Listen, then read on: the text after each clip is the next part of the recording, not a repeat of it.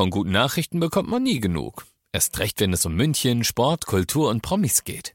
Lesen Sie selbst gute Nachrichten. Heute in der Abendzeitung und auf abendzeitung.de. Abendzeitung. Die ist gut. 95.5 Charivari präsentiert. Einfach machen. Mutige Menschen, die jetzt ihren Traum leben. Der Podcast mit Susanne Brückner. Herzlich willkommen zu meinem neuen Podcast, der für mich ein echtes Herzensprojekt ist. Ihr hört in diesem Podcast Menschen, die ganz mutig ihren Traum gefolgt sind, die ganz mutig ihre eigene Vision verwirklicht haben, ganz egal, was das Umfeld dazu gesagt hat, ganz egal, wie verrückt vielleicht diese Idee erstmal erscheinen mag. Diese Menschen haben alle eins gemeinsam, sie haben sich nicht beirren lassen und sind einfach ihren Weg gegangen und sagen jetzt, wir sind glücklicher als jemals zuvor. Ich hoffe, diese Geschichten inspirieren euch genauso wie mich und ich wünsche euch jetzt ganz viel Spaß beim Zuhören.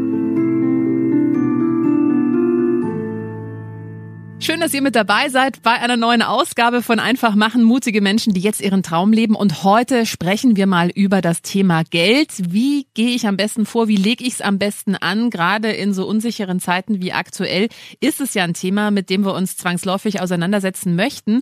Aber gerade wir Frauen na, verschließen da irgendwie oft die Augen davor. Deswegen lasst uns über Geld sprechen. Und ich habe mir eine Expertin eingeladen, über Zoom zugeschaltet, Henry Henriette Diekow. Hallo, schön, dass du da bist. Hallo, schön, dass ich da sein darf. Du bist weiblicher Finanzcoach. Ja, das stimmt. Ähm, ich bin weiblicher Finanzcoach und ähm, helfe ähm, vornehmlich Frauen dabei, ihre Finanzen selbstständig in die Hand zu nehmen. Mhm. Ähm, bevor wir nochmal drüber sprechen und du uns vielleicht auch ein paar Tipps geben kannst, wie wir am besten unser Geld anlegen, wie kamst du denn dazu, weil du bist eigentlich gelernte Grafikdesignerin. Ähm, wie kamst du denn zu den Finanzen? Richtig, ich bin ähm, ja Artdirektorin und war hier ähm, jahrelang, 16 Jahre insgesamt, in Berliner Agenturen unterwegs mhm. und ähm, hatte einen richtig, richtig tollen Job.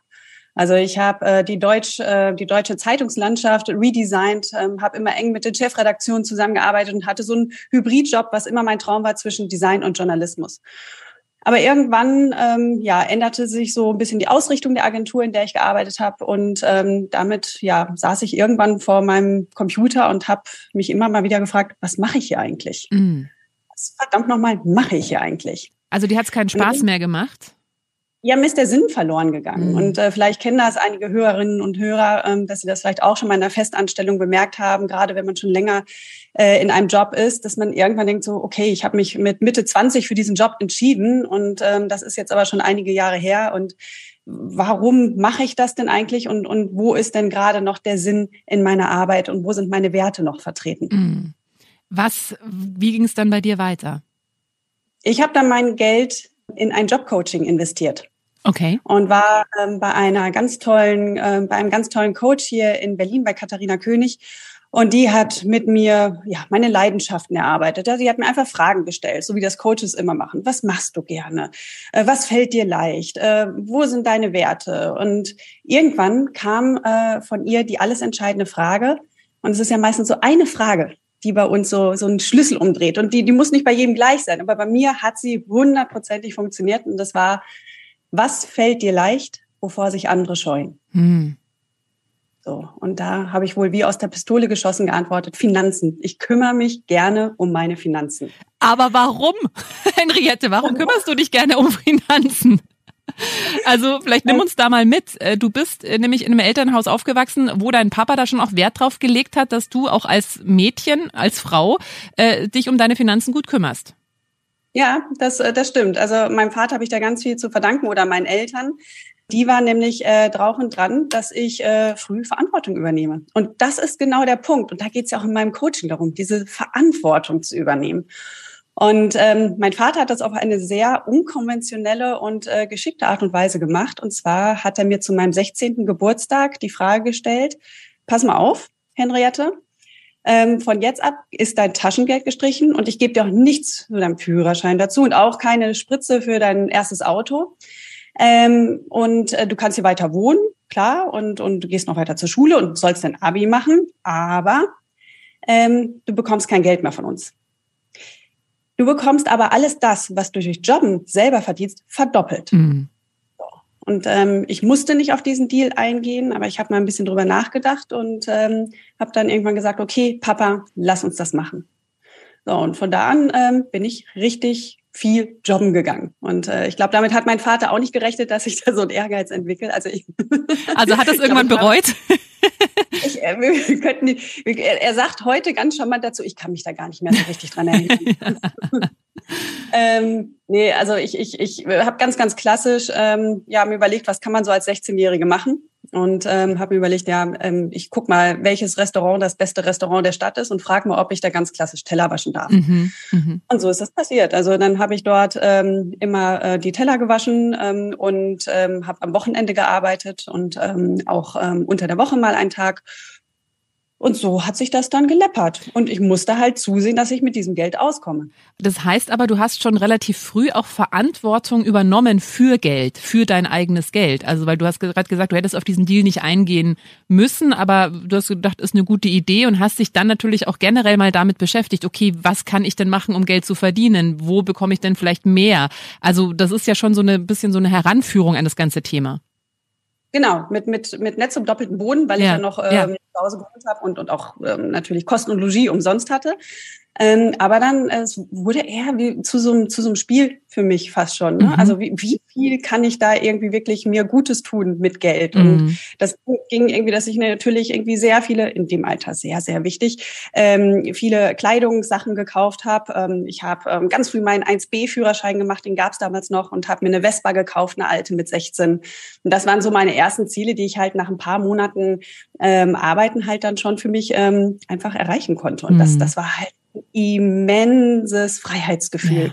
Und dieses Freiheitsgefühl habe ich wahrscheinlich bis heute so in mir behalten, dass ich das Thema Geld und Finanzen nicht als enges Thema ansehe, sondern als, als ja, als Offerte der Möglichkeiten. Mhm. Ich glaube, das ist ja auch so wichtig. Ne? Also wenn man mal so sich im Freundeskreis umhört, was für Meinungen über Geld teilweise kursieren, das ist ja erschreckend. Also Geld verdirbt den Charakter, nur schlechte Menschen haben viel Geld und so. Also da ist natürlich eh die Frage, wie willst du da zu viel Geld kommen, wenn du da so eine schlechte Einstellung Geld gegenüber generell hast. Aber lass uns mal bitte bei deinem Weg bleiben. Also mit 16 ja. ist quasi der Grundstein gelegt worden. Dann hast du ja mit 20 äh, gearbeitet, äh, hast ja gerade schon erzählt, da als äh, Grafikdesignerin ging ging das los ähm, und hast ja wahrscheinlich auch nicht schlecht verdient, aber du bist dann da an diesem Thema dran geblieben. Wie kam das? Ähm, ich bin an dem Thema drangeblieben, das ist richtig, ähm, einfach weil ich durch ähm, meinen Elternhaushalt auch immer mitbekommen habe, dass es wichtig ist, sich um das Geld zu kümmern. Mein Vater war selbstständig, meine Mutter ähm, äh, Beamtin und ähm, ich ähm, ja habe halt immer mitgekriegt, dass mein Vater sein Geld an der Börse anlegt, weil er meinte, so, irgendwie muss ich ja für mein Alter vorsorgen. Also es war bei uns ein ganz, ganz offenes Thema, ähm, schon in meinen frühen Zwanzigern und dachte mal, das ist ja ganz normal, dass man dann, wenn man Geld übrig hat, das an der Börse anlegt. Das ist quasi wie so ein anderes Sparbuch. So war meine Denke darüber. Mhm. Und ich habe halt auch immer mitgekriegt, wenn mein Vater gesagt hat, okay, es wurden wieder Dividenden ausgeschüttet und so weiter. Also es war bei uns ein ganz normales Familienthema. Also es war, war, war kein Tabu, sondern es war eher lehrreich. Und ähm, ich habe damals, oder ich lebe auch immer noch in Berlin, in Berlin gewohnt, und das war jetzt Mitte der 2000er und da war das mit den Wohnungen nicht mehr, nicht so wie heute. Ja. Da hat man sich quasi schon mit einem Einstiegsgehalt reich gewohnt. Weil die Mieten waren einfach so unschlagbar günstig. Ich kam aus Köln und konnte gar nicht glauben, was mir hier für Paläste angeboten werden. ähm, also ähm, habe ich eine Menge Geld äh, schon in meinen ersten Berufsjahren zurücklegen können. Und ähm, dann habe ich gedacht, ja, dann kaufe ich mir jetzt auch mal Aktien. Ne?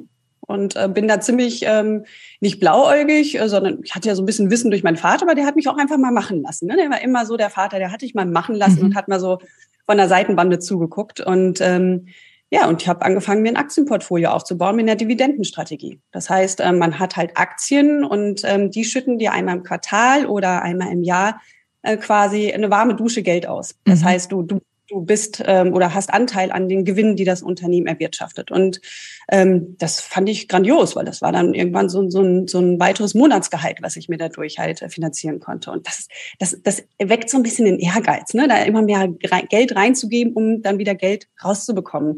Und ähm, das, das, diesen Ehrgeiz habe ich mir halt beibehalten. Mhm. Der dann darin gipfelte, dass du jetzt Finanzcoach bist. Ähm, Das heißt, du hast vorhin davon gesprochen, du warst bei dieser Jobberatung, bei diesem Jobcoaching und dann kam diese alles entscheidende Frage, was fällt dir leicht, was, wovor andere sich scheuen und dann kam ganz klar das Thema Geld fällt mir leicht. Ähm, wie ging es dann weiter? Ja, dann ging es weiter, dass, dass äh, ich mit meinem Coach überlegt habe, was kann man denn damit überhaupt machen? Mhm. Und mit, mit dieser Leidenschaft und, und auch mit diesem Wissen, was ich ja schon hatte, von dem ich immer dachte, alle haben das irgendwie. Man, man nimmt ja immer das an, was man von zu Hause mitnimmt, dass das irgendwie total selbstverständlich ist. Aber als ich dann ähm, so mal ein bisschen in meinem Freundeskreis so rumgehorcht habe, wer so alles in der Börse aktiv ist, ja, das war dann eher so niemand.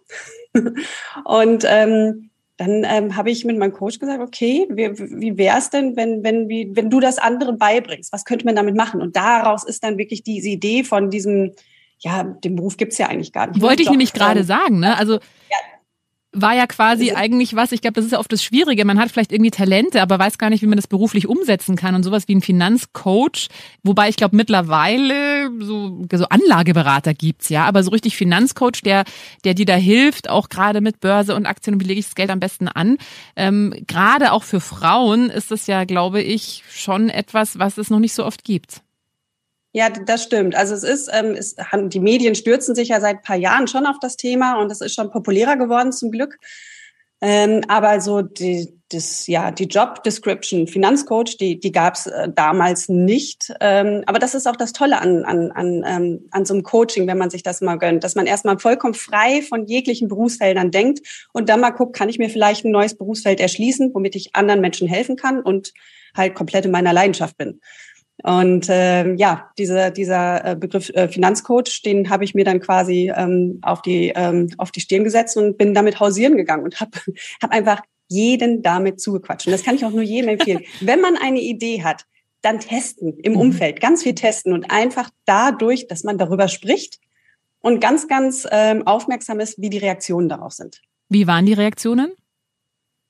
Die waren im Grunde genommen ziemlich eindeutig die reichten von, darf ich dein Versuchskaninchen sein? Oder wann können wir anfangen? Wo muss ich unterschreiben?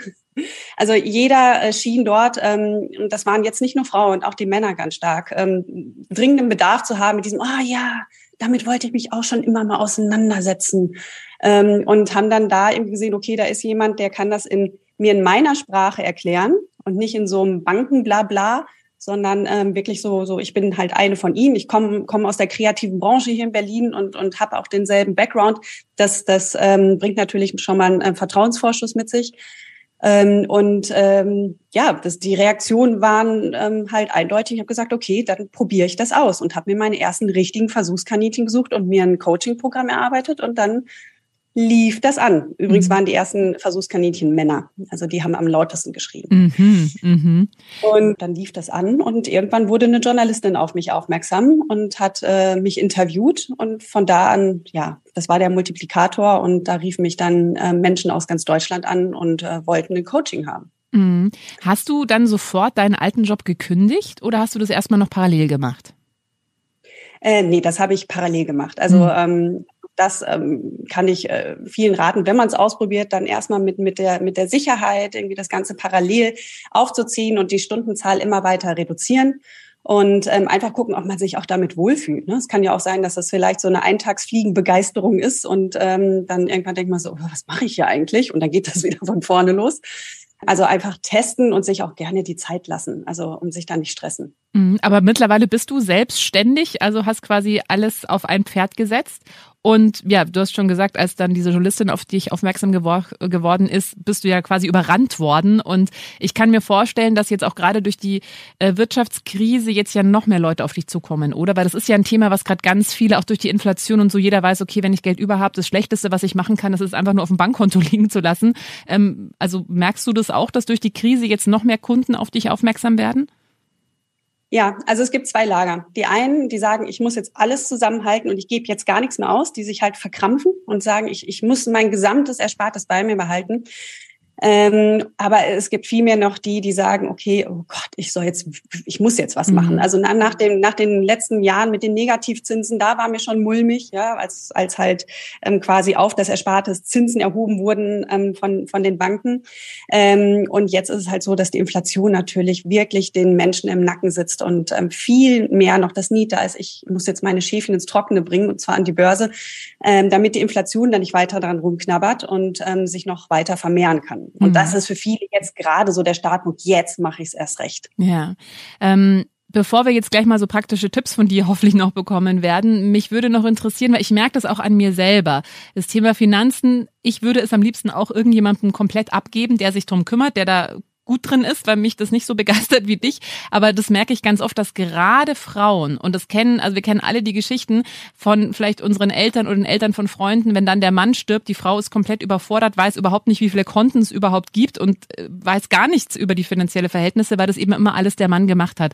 Warum glaubst du, haben gerade wir Frauen da so eine Scheu davor? Ähm, liegt es vielleicht wirklich daran, dass wir, ich meine, bei dir ist es ja anders. Du bist als Kind schon so ganz selbstverständlich ans Thema Geld herangeführt worden. Liegt es daran oder was ist es? Ähm, ja, ich, ich kann es auch nur aus meinen Beobachtungen schildern. Und das ist genau das, was du gerade sagst. Also alles das, was wir nicht kennen und können, macht uns erstmal Angst und macht uns erstmal eng. So, und ähm, wir können uns vielleicht alle an, an unsere ersten Kochversuche erinnern. Also mehr als Pfannkuchen oder Spiegelei ging da auch nicht. Ne? Und mittlerweile können wir wahrscheinlich irgendwie vier Freunde gleichzeitig bekochen, vielleicht sogar mit drei Gängen und die sind alle glücklich. Ähm, also es sind, sind ist genau die, die Art und Weise, wie ich das gerne in meinem Coaching vermittle. Wir machen das Step by Step. Man muss nicht alles auf einmal können. Ähm, sondern wir pirschen uns daran. Und bei dieser Pirsch ähm, findet dann tatsächlich irgendwann wirklich, äh, zündet der Funke und, und die Leidenschaft wird geweckt. Ähm, ähm, beziehungsweise es wird halt bei meinen Klientinnen, äh, denen wird oft klar, das ist ja alles gar nicht so schwer. Warum wusste ich das denn vorher noch nicht? Mhm. Und auch gerade das Investieren an der Börse, da war ich so, okay, war das jetzt alles? Und ich so, ja, tut mir leid. das ist kein Rocket Science. Man braucht halt nur jemanden, der einen an die Hand nimmt und so ein bisschen die Scheu nimmt und, und ja, tatsächlich Händchen hält bei der mhm. ersten Umsetzung. Weil da geht's drum. Das, das erste Mal ist verdammt aufregend, weil man gibt sein Geld quasi woanders hin, wo man gefühlt, gefühlt nur, keinen Einfluss mehr darauf hat. Mhm. Dann lass uns mal zu den praktischen Tipps kommen. Also angenommen, ja, ich habe äh, 10.000 Euro übrig, was gerade auf dem Konto vor sich hin dümpelt. Wie sollte ich das am besten investieren? Was mache ich damit am besten? Also ähm, nehmen wir mal an, du hast wirklich 10.000 Euro auf dem Konto liegen, dann solltest du dich erstmal fragen, ob du ein Notgroschen hast. Notgroschen ist dafür da, dass du vielleicht die gestiegenen Energiekosten, falls da Nachzahlungen kommen, zahlen kannst, dass du äh, dir, wenn, wenn irgendwas in deinem Haushalt, irgendwas Notwendiges kaputt geht, dass du das ersetzen kannst. Ähm, dafür ist so ein Notgroschen. Das ist jetzt nicht für neue, schöne, schicke, schwarze Stiefel. Also wirklich für irgendwas, du du bist in Not und, und musst dir eben da raushelfen. Das heißt, dein Notgroschen ist im Grunde genommen dafür da, dass du gut schlafen kannst.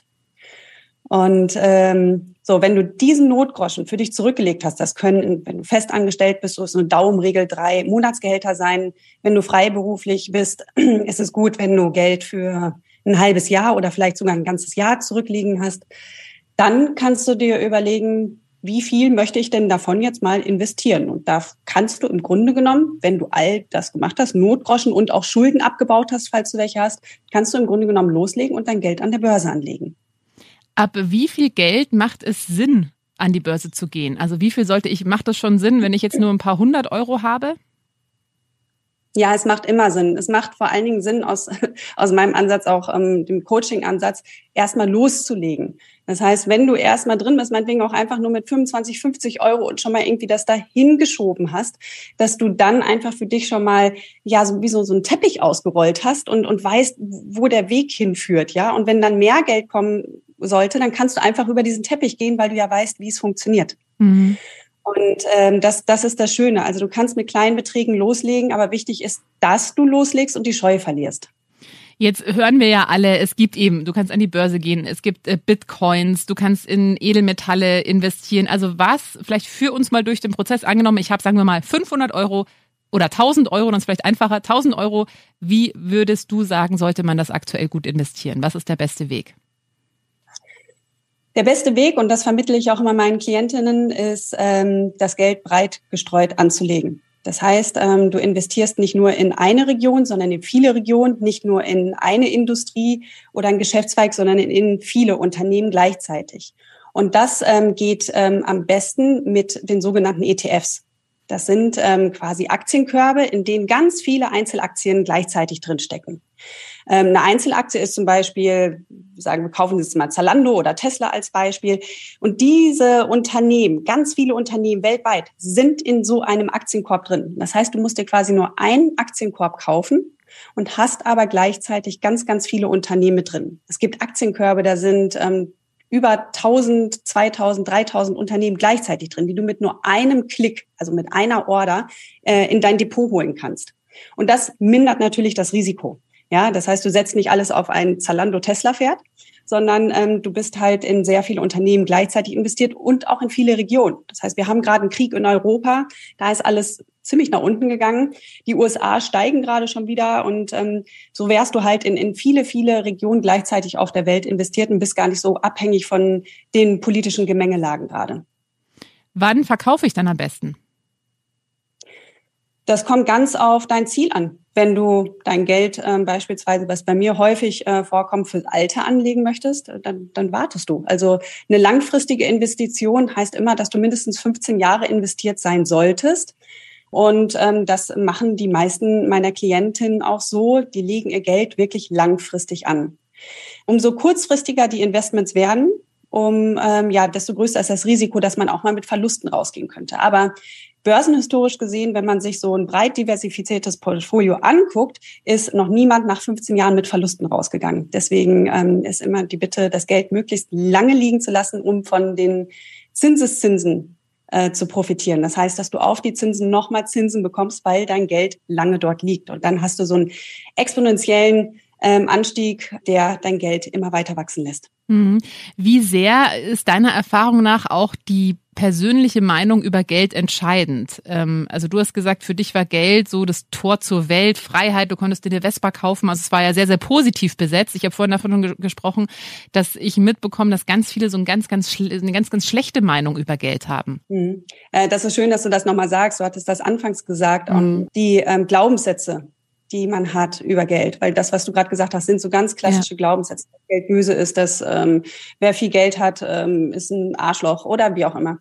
Ähm, das sind Glaubenssätze, die ähm, dich und deine Beziehung zum Geld sabotieren können. Das heißt, ähm, du kannst gar nicht in diese Fülle kommen, wenn du weiter schlecht über Geld denkst. Und da ähm, mache ich auch ganz viel mit meinen Klientinnen, wo ich merke, uh, da ist irgendwas in der Schräglage. Äh, Glaubenssatzarbeit um da quasi die, den Weg freizuräumen, dass, dass das Vermögen wachsen darf. Ähm, ansonsten, wenn die Enge weiter da ist, auch in der Einstellung, dann, dann kommen wir da nicht ähm, weiter und dann werden immer wieder dieselben Sackgassen angesteuert. Mhm. Wir sind ja hier in München in einem Mietmarkt oder in einem Wohnungsmarkt, der sehr, sehr angespannt ist nach wie vor. Jetzt ist es aber gerade so, dass tatsächlich die Kaufpreise von Immobilien fallen. Ist nach wie vor eine, ein Immobilienkauf eine gute Investition?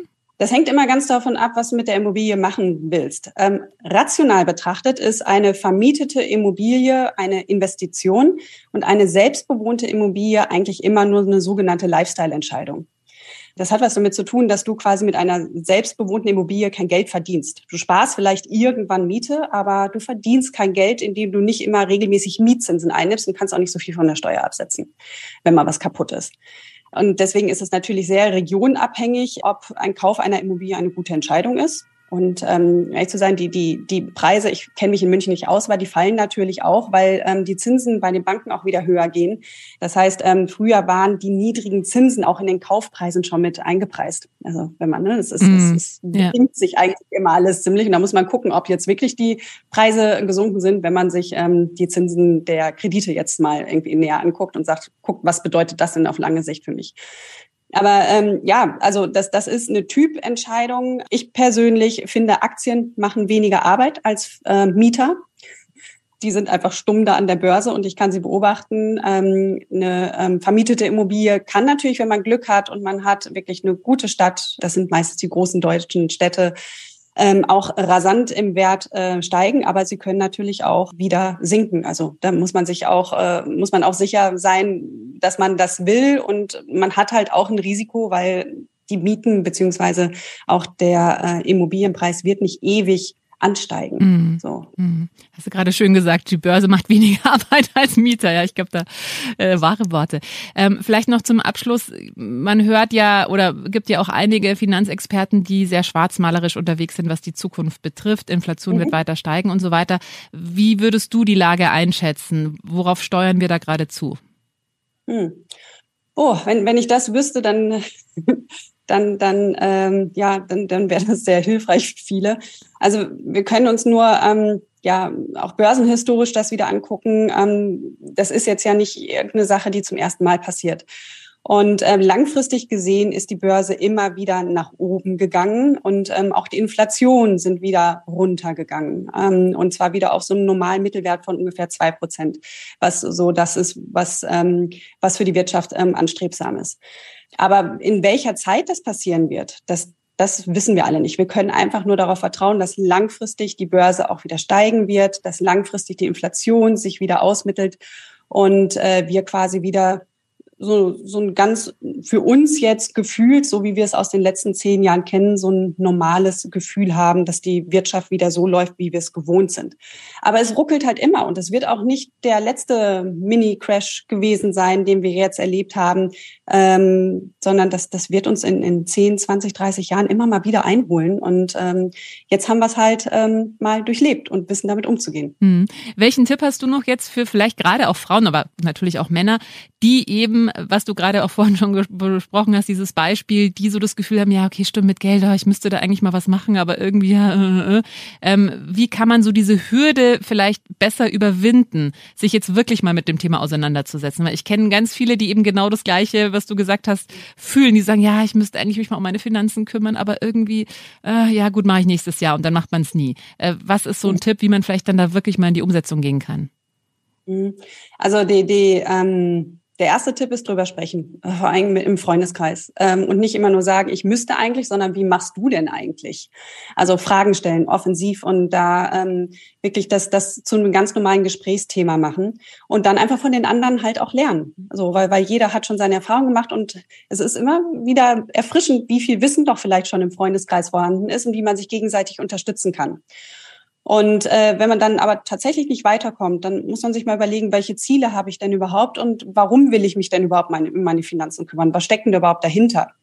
Ähm, und äh, wenn, wenn man dann im Freundeskreis nicht weiterkommt, dann ähm, sich professionelle Hilfe suchen, wie zum Beispiel bei mir oder einer meiner Kolleginnen und ähm, sich dort äh, einen Coaching gönnen oder irgendeinen Workshop gönnen und sagen, okay, ich packe das Thema jetzt proaktiv an, damit das endlich mal vom Tisch ist. Ja. Danke dir. Ja. Das war ein schönes Schlusswort. Da spürt man auch die Erleichterung, wenn man sich dann um seine Themen gekümmert hat, egal in welchem Lebensbereichen. Und du hast es gerade gesagt, eben, man kann sich auch an Finanzcoaches wenden, zum Beispiel auch an dich, Henriette Diekoff. Schön, dass du äh, da warst. Vielen Dank für diesen Einblick. Vielen Dank für das Interview. Wenn dir diese Folge gefallen hat, dann äh, freue ich mich sehr, wenn du meinen Podcast abonnierst, wenn du ihn teilst oder wenn du mir einen Kommentar da lässt. Einfach machen Mutige Menschen, die jetzt ihren Traum leben. Präsentiert von 955 Charivari. Wir sind München.